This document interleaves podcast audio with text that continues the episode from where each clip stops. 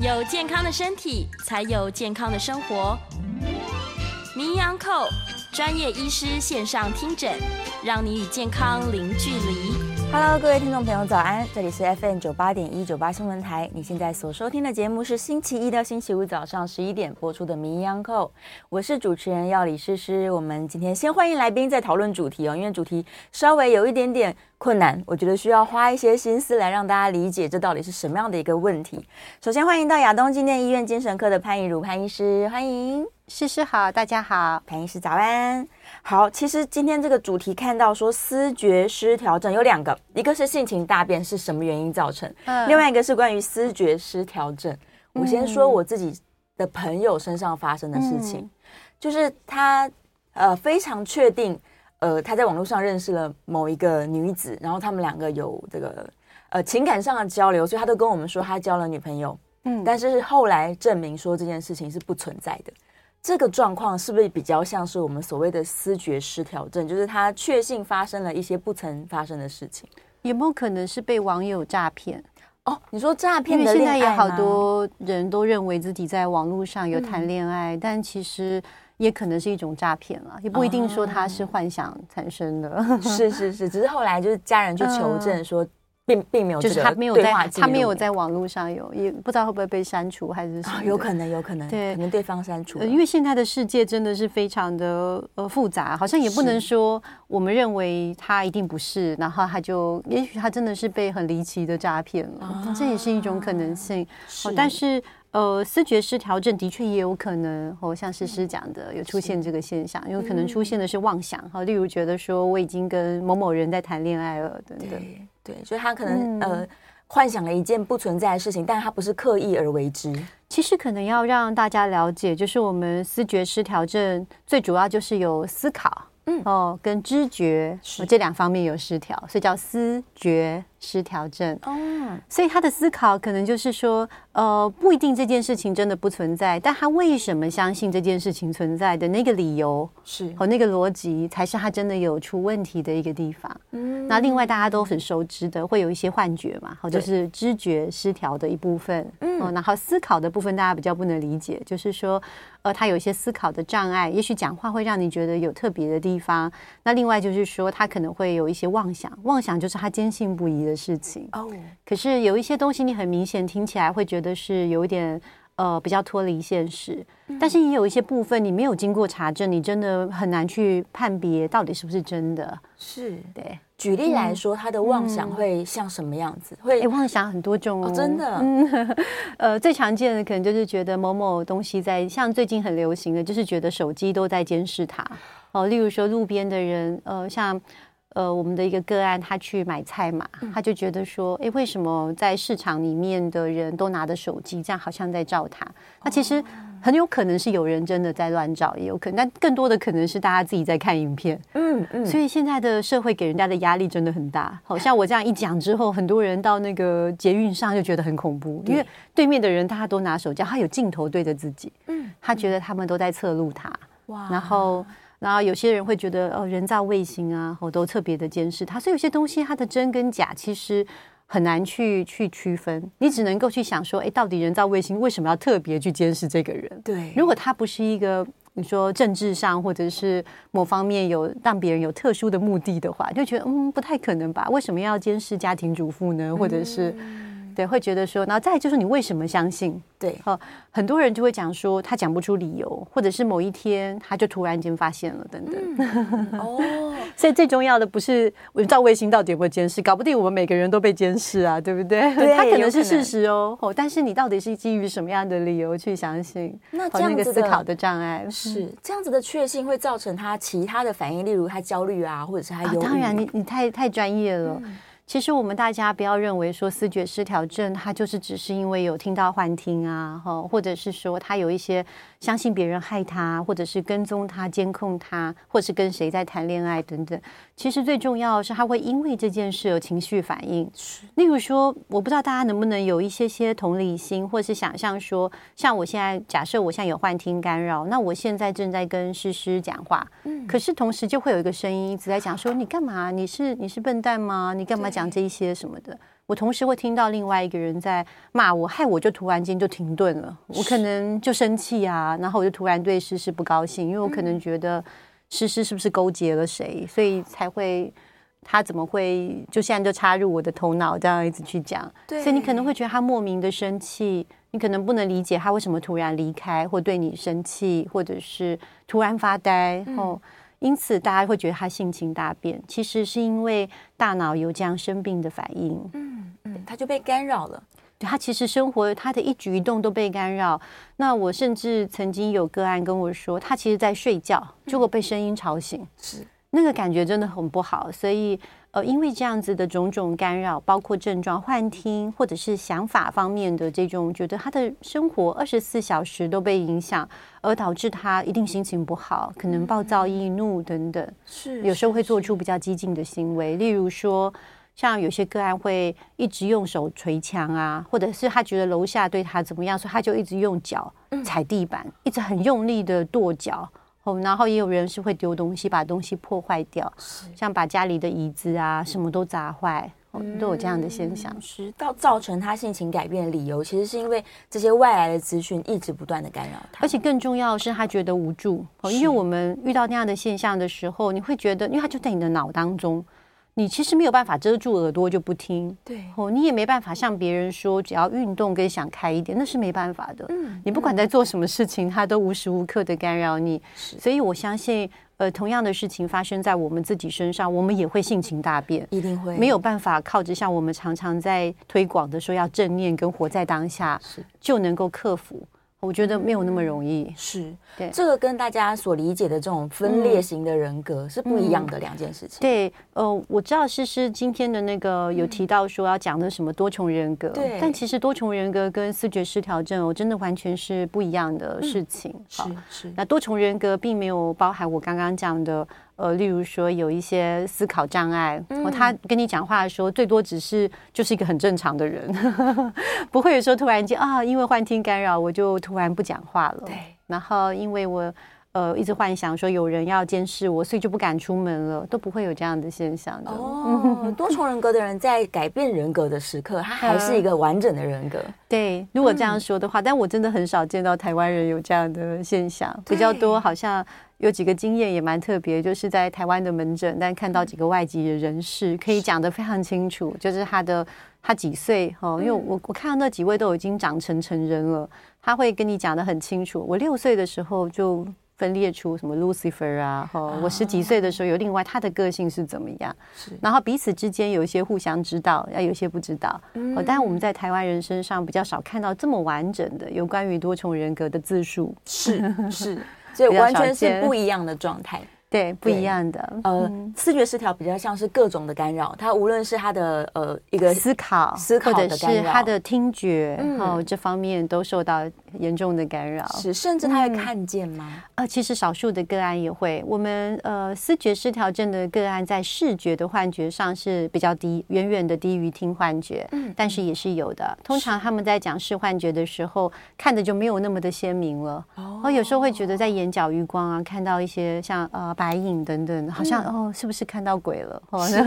也有这样的现象。但是有某一些的疾病，它的视幻觉就比较明显。好，例如说，我不知道大家知不知道，像有一种叫路易氏体的失智症患者，通常是稍微年长的长辈，他就会看到一些比较固定而不动的一些幻觉，然后就是在那里有一些小动物啊，都是小小的，是比较不一样，而不是通常比较不动。然后有时候会消失，所以每一种疾病的幻觉其实是不太一样的。嗯，会不会有一些人他就会觉得说，就像刚刚提到，然后以为他看到了就是不不同次元的。哦，对，也有这样子。嗯，那也许他真的有神通，这也是另一种。对 对。但是呃，我们都知道有神通的人，他这这我就不确定，不是我的专业。但是他不会合并出现我们刚刚讲的一些思考的障碍，然后也不会出现呃，我们说过度的被干扰，使他原本的生活都无法继续。因为我们刚刚提到思觉失调症的患者非常的辛苦哈，他有时候本来在上学。他因为他们的发病年龄在男生是比较早，大概十五到二十五岁，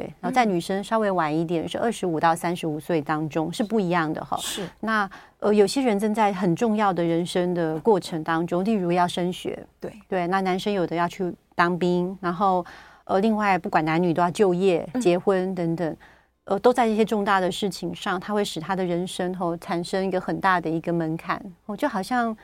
跌跌撞撞，然后嗯，本来你的人生很很很顺利的，可是可能因为你有这个幻想，你可能就没有办法去继续。例如说，可能就失业了，可能就辍学。嗯，哦，因为你每天都在幻想，或者是不敢去上学。对，那你可能不敢去上班，或者认为监控可能就来自你的同事等等。哦，然后你就因为这个原因，或者是。有时候连生活住在房子里面都有困难，因为你觉得邻居可能就是针对你嘛。嗯，像有些人会把窗帘整个拉上，因为怕对面的老婆婆又偷看他。对，有个个案是这样。那有些人是觉得这个声音就来自四面八方，所以不敢住在家里，哦，于是就跑到外面的街头上。是，就用噪音来这个让他感觉舒服。他觉得那个环境给他有压迫感，因为他如果认为。这个危险是来自于他的所在的环境，他就会离开那个地方啊。所以为什么我们说有一些人突然离开了我们的生活圈？对，我们也要注意他是不是。发生了一些事情，嗯，对，所以这些原因都是来自于他的大脑内部出了问题。是的，好，这个思觉失调症吼，它是一个多基因遗传的疾病，就是说，并不是单一基因吼，所以并不是说父母有思觉失调症，孩子就一定会有。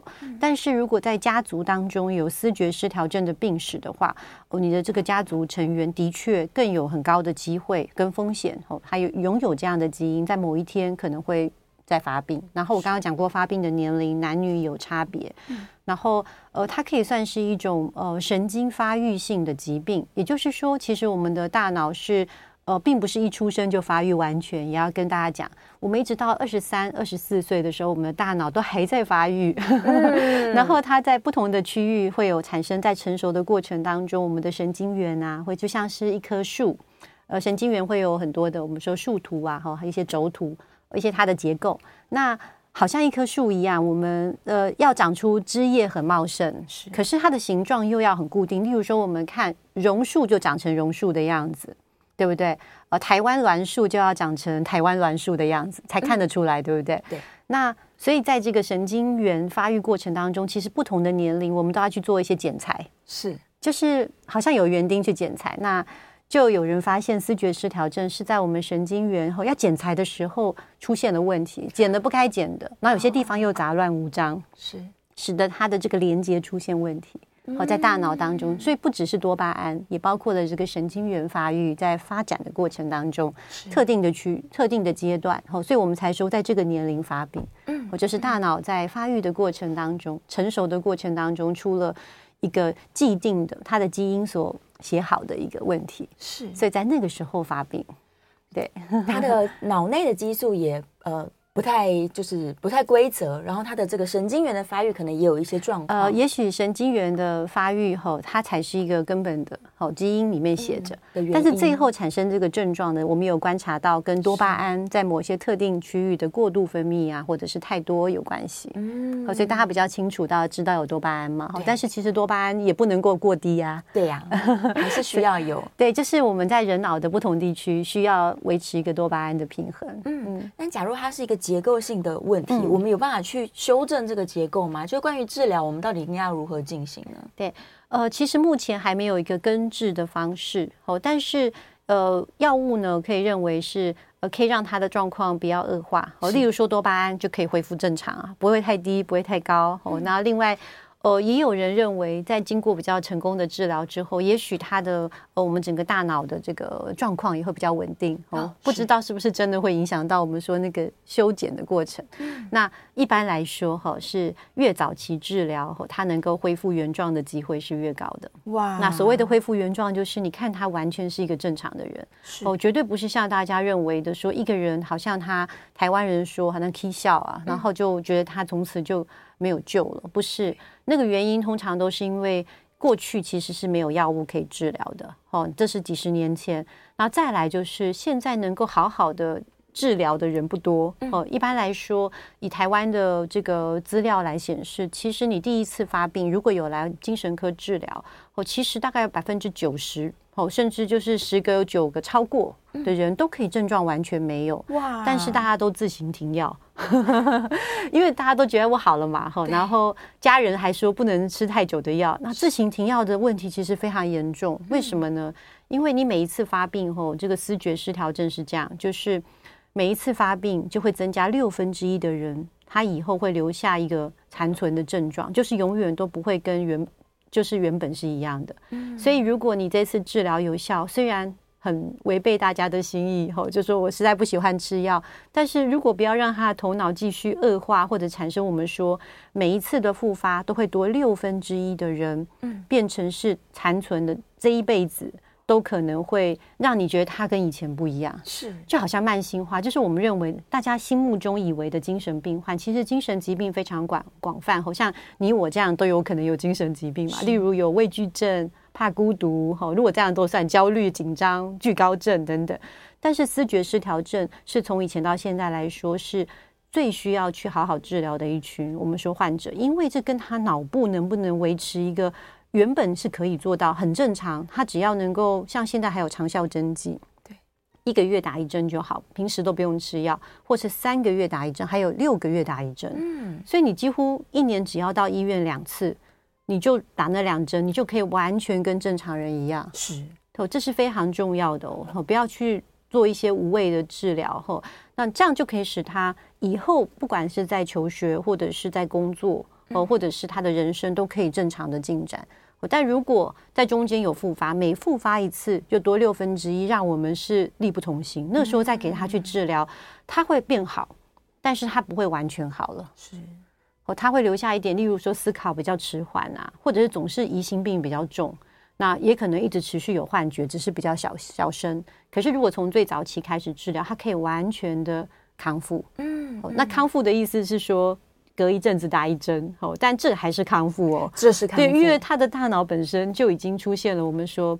本身的这个发育上的一个异变。如果你没有去治疗它，哦。它一定还是会恶化，是是是，意思是说这个治疗我是要持续终身的吗？对，目前来看是这样，因为我们还没有一个好的治疗的方式，可以说我打一针就痊愈了。对对。那但是大家其实我们可以在我们的脑中去搜索，目前在世界上的疾病，大家不要用异样的眼光去看思觉失调症，世界上没有什么疾病是真的治疗一次就痊愈了。是我们现在医学的进展，大部分都是让病情变成慢性化。那慢性化真的不好吗？那是代表说病情不会夺走您的生命啊。嗯，好，所以你才有机会慢性化。好，但最重要的是，它虽然是长期的疾病，但不是慢性，而且越来越衰弱，或者是越来越不好，而是一直维持着正常的功能。嗯，维持他的生活品质，而且身体的健康也要很重视，就是一直的维持住。是是是，是蛮重要的。嗯，其实就跟糖尿病差不多。对啊，糖尿病跟它共处。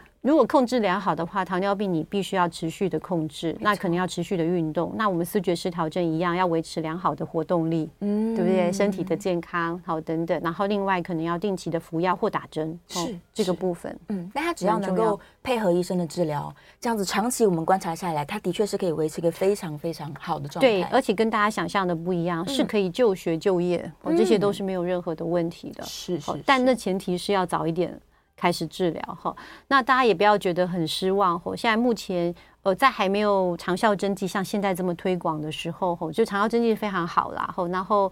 嗯，研究也显示说，就算你原本已经很怎么讲，就是过去这样停药啊又复发，停药又复发，那症状没有到很好，我就是吃各种口服药都是有好一点就停掉，有好一点就停掉。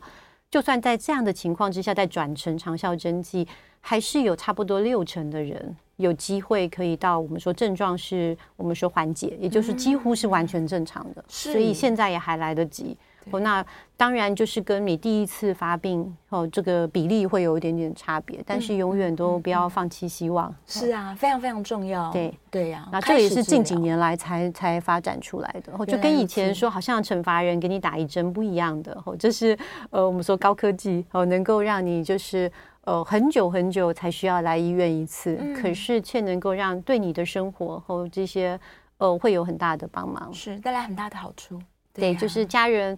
呃，因为其实我不知道大家能不能体会，思觉失调症的家人虽然一心想要为他的这个家人就是患者好，可是可能又不知道如何帮忙他，嗯、因为通常患者有大概。百分之八十几以上的，他都觉得自己没有毛病，对呀、啊，所以他会把叫他去就医的这个家人当做他的敌人。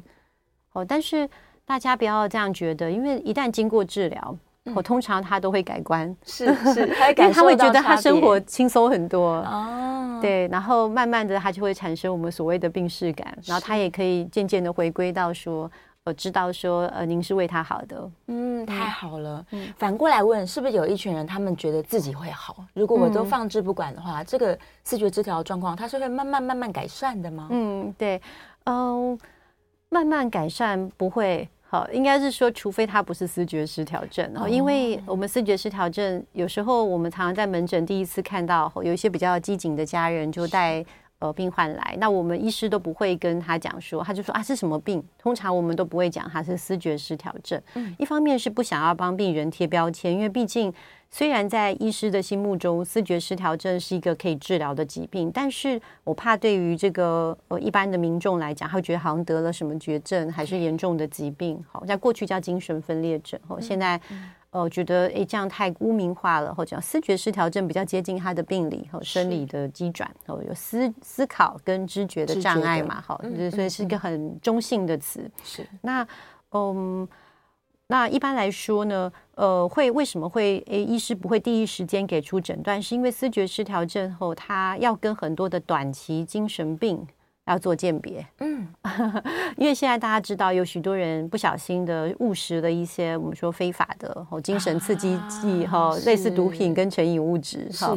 那另外就是有些人在呃一些很重大的打击之后，好像真的个性上有改变，但是这样的情况哈，通常不会出现到像我们说呃幻觉跟妄想持续至少超过一个月以上，是哦，并且。哦，对他的生活的影响，例如说持续，我们通常会观察大概六个月，嗯、所以不会思不会说很快速或者是很武断的就说啊，你就是思觉失调症。是，所以要确定你是不是思觉失调症，其实就需要一系列的门诊追踪，嗯，需要比较长的时间。对，我们不会说啊，你啊，诗诗，你今天看起来有换，好像有点怪怪。回到 FM 九八点一九八新闻台。你现在所收听的节目是《名医央叩》，我是主持人药理诗诗。我们再次欢迎今天现场的来宾，亚东纪念医院精神科的潘怡如潘医师，欢迎诗诗好，大家好，回来了。刚刚在广告期间突然想到一个问题，就是关于思觉失调症，它在台湾的盛行率算是高的吗？嗯，思觉失调症在全世界各国的盛行率都是一样的，嗯，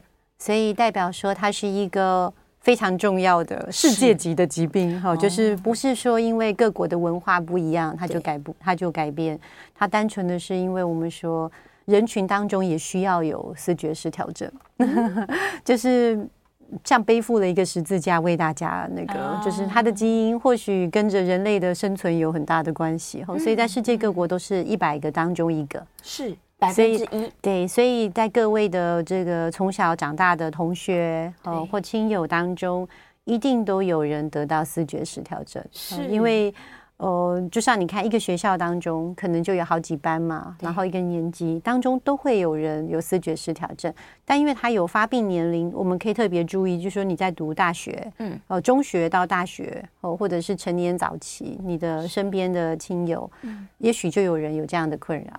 就是一百个当中有一个，嗯，所以也不算是很少，它是很固定的一个盛行率。是是是，真的是世界各国都是一样的。嗯嗯。但是关于这个病识感，或是家人能够去察觉他的这个警觉心，嗯，似乎不一定有那么高诶。呃，第一次发病大家会知道，但我觉得台湾的家人因为很关心病人，加上传统的观念。有时候都会很希望采取一些方式，例如说，现在已经他发现给他一吃药就全好了，嗯，因为其实真的是会全好，最重要是能治疗多久，会不会再复发了，然后，但是只要治疗它就会全好，然后完全恢复正常了，家人就通常会让他停药哦，然后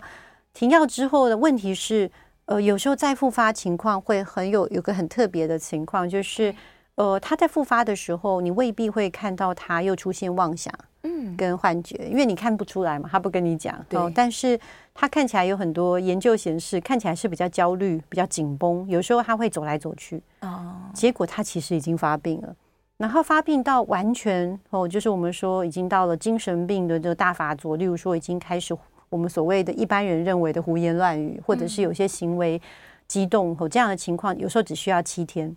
呃，这么短的时间，时间非常短，你根本没有你所谓的很多家人说，我我是不是可以一直观察他，然后发现他有异状再给他吃药？哦，请大家可以注意一下，这样就是再一次复发了。嗯，哦，他可能没有办法立刻投药，他就立刻好。哇！所以当他又开始一个病程的时候，他会出现两种现象。刚刚有提到，再一次复发，每一次复发就有六分之一哦，会使得呃，我们医师们也。渐渐比较无力，因为我们会给他吃药，哦，然后或者给他打针，可是他就会多六分之一的人会残存症状。本来他是可以全无症状，一个完全正常的人，头脑也不会有我们说的思考障碍、记忆力不好等等，不会。但是他现在可能会出现，有多了六分之一的机会。那另外就是，当你第二次复发的时候。本来我们你会发现，医师是这样，就是本来第一次复发，如果吃一颗药，它可能就好了，就从此就没有。可是因为停药之后，可能会变成两颗或三颗，需要加重剂量的机会也变高，并且它预防复发的效果也会下降。就是如果你第一次吃药，可能那一颗它就一直吃，或者一下就打针。他可能从此就不用再增加药物，或者也不会复发。不过人真的很困难做到那么持之以恒。好，只是因为现在已经太多的呃是那个研究的数据告诉我们，他的整个发病的情况就是这样。只要你停药，他在很短的时间内，大概几天或几周。他会再复发，是。那他复发的时候，从你开始看到他比较焦虑、比较紧绷，可能只是烦躁，就像一般的人比较焦虑、紧绷、有压力的时候，到他整个大发作，可能只要七到十天，你可能来不及。那时候再给他投药，他已经不一定能够有良好的效果。然后他复发，有时候他跑出去做出一些呃大家不愿意发生的事情，嗯、就会呃每次我们其实已经反复的见到，但是。我也渐渐发现，这样讲也没有用，因为因为家人可能呃对我们的这个不管我们怎么讲，好像这样的信赖度跟实际上呃已经发生，要眼见为凭，呃可能要发生很多次之后，呃大家才会体会到说，呃其实好好的治疗对于他的大脑真的是有帮助。哦，可行的都是比较多次以后发作，嗯、可能好多年以后才渐渐的有这个共识。哇，对，那我觉得其实这个社会关于治疗的信心，它是需要再多一点声量的。嗯。对，那我觉得没错，就是因为我们，嗯，大家可能大家应该理解，就是说我们社会上有一些人，他是他的正职就是一直在呃发表很多的言论。对，那像我们是属于 part time，因为我们真正的工作是当医生嘛。嗯，那偶尔才会来讲一些这个，然后讲的也不是说很。呃，很吸引人的的内容，对，所以大家如果不有时候就算有听到，可是还没有发生这样的事情，也没有放在心里面。可是哪一天真的发生的时候，我觉得大家一定要注意，就是它对于一个人的大脑是蛮重要，就是呃早期治疗，因为呃我们不是因为希望说病人一直来治疗后才这样讲，而是因为他变得更严重的时候来到门诊，因为说已经好几次、四次、五次复发来的时候，会有一种。呃，比较无能为力，没有办法，呃，给他治疗到很好，对，就是这种感觉。而是事实上，如果能够治疗的很好，你反而可以很少来医院，就是不用那么常来，来而且呃，长效针剂或者是良好治疗的患者都不用来住院。可是如果你状况很不好，你就不止他来看门诊，他可能还要来住院。所以，如果大家那么的没有信赖感，你就可以这样想说，呃，医师应该会希望你治疗不好。这样他就会 常常需要来住院，你病人量就会增加。但我们其实是希望说，呃，现在政府也有这个政策，希望大家哈多打长效针剂，让病人不要来住院。然后，哦，也跟大家分享一个比较好的讯息，是说，呃，已经有这个，嗯，有这个很好的研究告诉我们说，其实如果你思觉失调症有发病啊，其实一开始真的大家会很累，因为你会没有信心，会说，呃，为什么？要多久才会好？对啊，其实整整个症状要达到缓解，就是光是它变成好像很正常，一般的这样子的讲话，可能就需要半年。是，然后你要等它功能能恢复，例如说做家事啊，或在学校功能差不多，上班等等这些，可能需要一年。嗯，然后研究也告诉我们说，如果他因为症状发作而失业或者是辍学，他要重归回归社会后，你需要好好治疗一年半，他才有办法重拾他的工作。哦，因为一个人要能够好好工作，不只是他没有幻听，哦，也包括说他跟人的互动和那些呃灵活的样子啊，他的那个原本的社牛跟社恐的样子能够恢复到原本的样子，然后他的呃心情啊，然后他的动作的这个呃，能不能做得很快啊？应应压力等等，所以是需要给他一点时间。所以越早开始是越好的。是是，真的。我觉得大家对于心理疾病啊，可能最近几年因为讨论的也多了，能够接纳的这个状况是越来越好。所以大家要理解说，虽然你好像看不见、摸不到它，都存在一种就是不知如何面对的的这种心心情跟状态啦。但是要对医疗有信心，就是医生已经有很好的办法。对，应该说我没有一个完美的解方，但以现在这个情况来说，是已经比十年前跟二十年好很多。是，更不用说三十年前，那时候是无解的嘛。好，可以哦，不是，应该是四十年前。哦，现在是瞬已经瞬间又过了十年后，就是越来越有好的解方。然后我们很希望有一天能够有让大家痊愈的的可能性，但是那真的是需要花很多的时间。那以目前来的，大家可能比较没有了解，但是思觉失调症做了太多的人体试验跟临床研究，嗯、是一个非常具有我们说证据和这个跟证实，和不是大家认为没有的。那平常为什么不会让大家去做一些像功能性的 MRI？是因为呃，它对于一般的治疗是不需要的，而且它的费用比较高昂，不属于一般我们健保的医疗，并不是说它不能做相关的研究，而是。呃，检查，而是呃，说真的是没有这个需求，呃，因为呃，在相关的这个我们说人体研究里面已经做了很多，包括了我们说呃，去看他大脑的呃某一部分是萎缩，和相关相跟相对于一般的正常的一般人啊，或者是说他经过治疗之后能不能恢复正常的程度，呃，或者是功能性的核磁照影看到，哎，他这个前脑的功能。呃，在别人该亮起来的时候没有亮起来，等等，好，这些其实都是早就做了太多的研究了哈。那一般的呃，为什么一般生病不需要做？是因为这样子的研究上的器材并没有引进到医疗的情境里面，哦，它是属于我们说比较高端的，而且做了以后跟你的治疗没有太大的关系哦，所以不需要每个人都去做，是因为这个原因没有让大家去做检查。你去照一般的。呃，电脑断层跟一般的核磁造影是造不出，呃，你这个我们说视觉失调症的，我们说脑部的功能性变化。是是是，是因为这个原因，而不是说没有得检查，是暂时是不需要检查的。嗯，但如果病患基于一个好奇，他想要了解自己，那他可以自费啊，是可以自费，对，应该是可以自费做一些检查。但是说真的，就是呃，对于他的呃帮助就没有那么大。哦，其实就像失智症，哦，它也是一个临床诊断。那我们会做一些，我们做大脑影像是为了排除。其他的像血管性的问题，哦，并并不是为了要呃靠这个来去呃看阿兹海默是不是这样子，但它也有一些功能性或者是合一的检查，嗯、是如果有兴趣的人也可以做，嗯，哦，但它就不属于一般哦一定要强迫大家做的医疗，是，是大概是类似这样子，所以总体来说呢，是可以控制的非常理想，越早来进行治疗，然后越尊重医嘱，要就遵从医嘱的话，我们是非常有机会可以完全恢复到。很正常的状况，只是要时间，要有耐心。对，但是这真的很难，因为我觉得我们连要吃保健食品啊，有时候我们大家都会忘记，会漏吃嘛。哈，那但是这个事情很重要，就是让大家理解说，呃，好好的治疗真的有帮助，然后而且不治疗的结果，其实付出的代价非常严重哦，因为我们都知道，每一次复发对他的大脑都是一个损伤。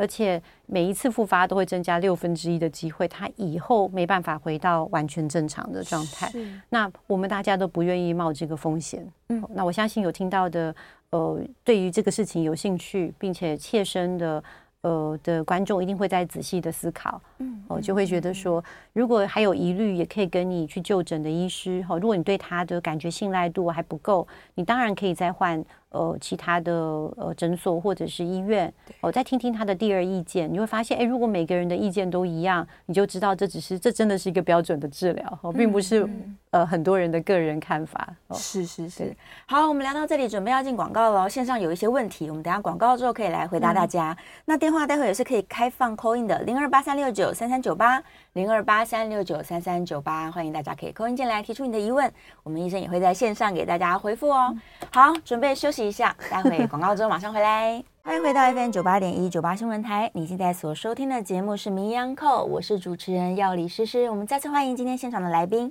亚东纪念医院精神科的潘怡如潘医师，欢迎诗诗好，大家好，好回来了，我们来看一下大家线上的问题哦，呃。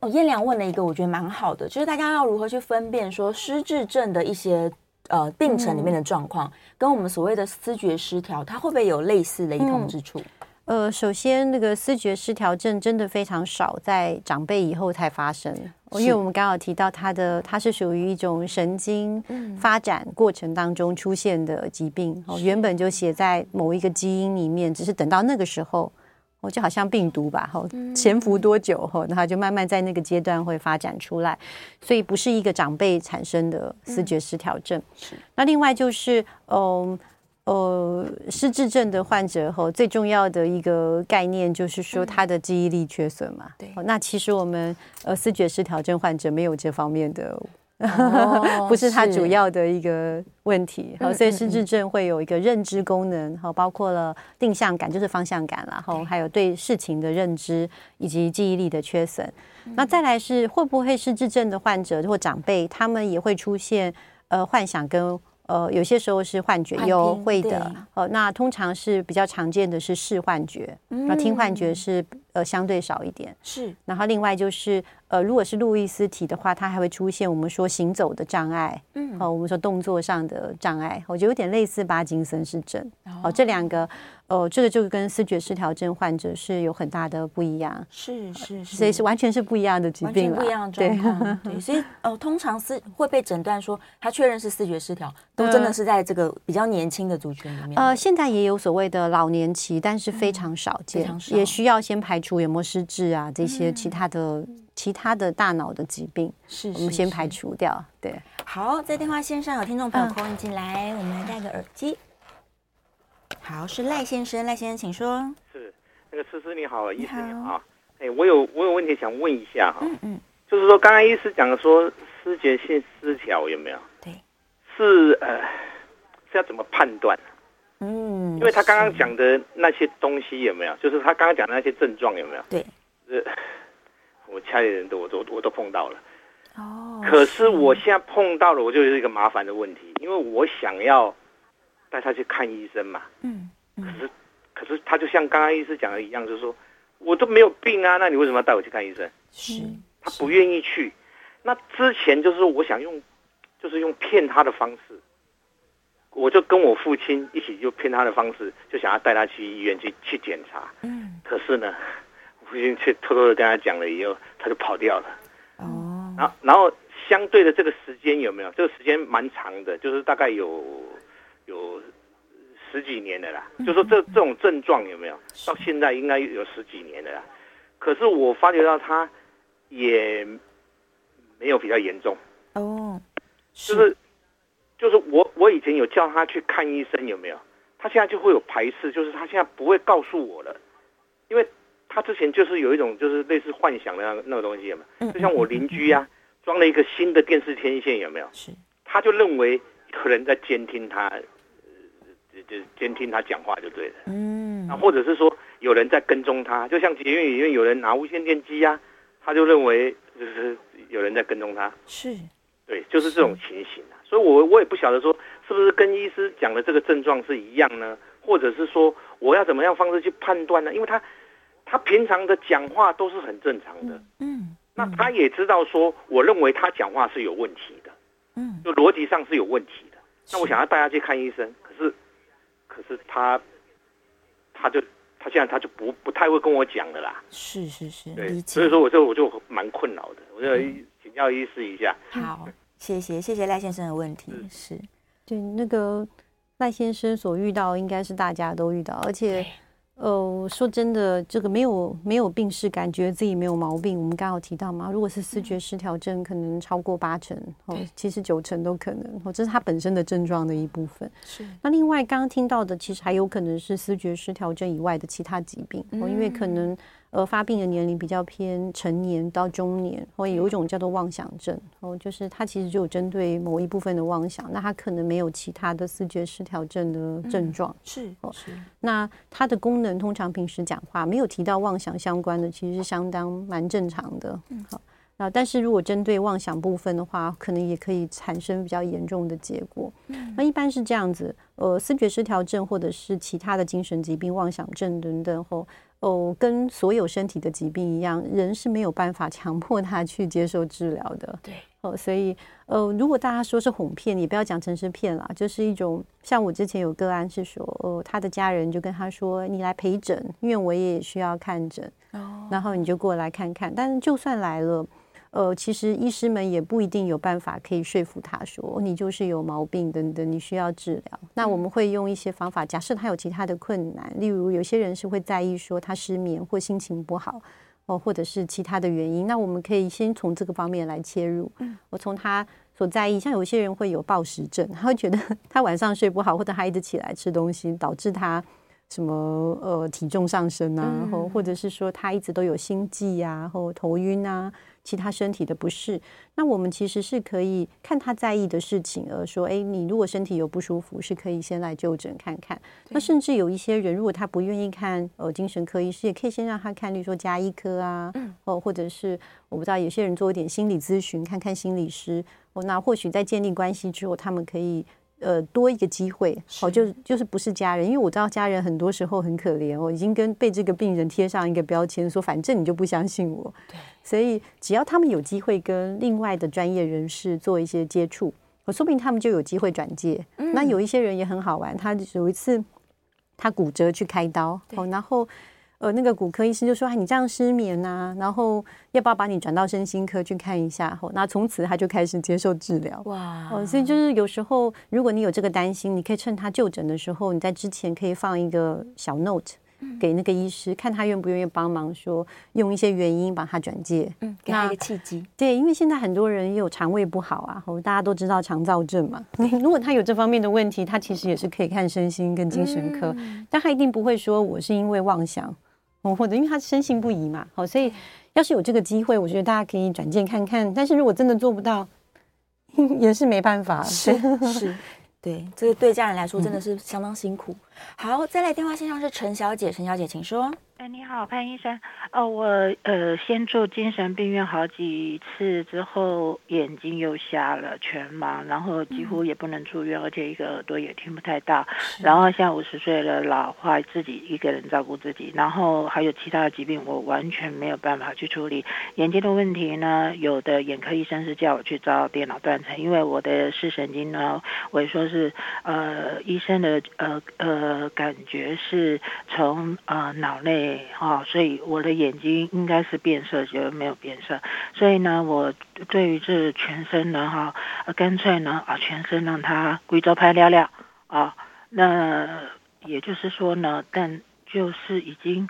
呃，眼瞎十几年呢哈，维持在自己在家就是调药哦，啊，那可是问题是，我也很怕老化的问题，比如说脚不能走啦，或者是说还有其他各方面的问题。对于呃这未来的日子哈，而且大环境非常的糟，我很很想询问一下，那个我呃网络搜寻的呃巴嗯巴比奈诺这种药是要什么样的程度才能开？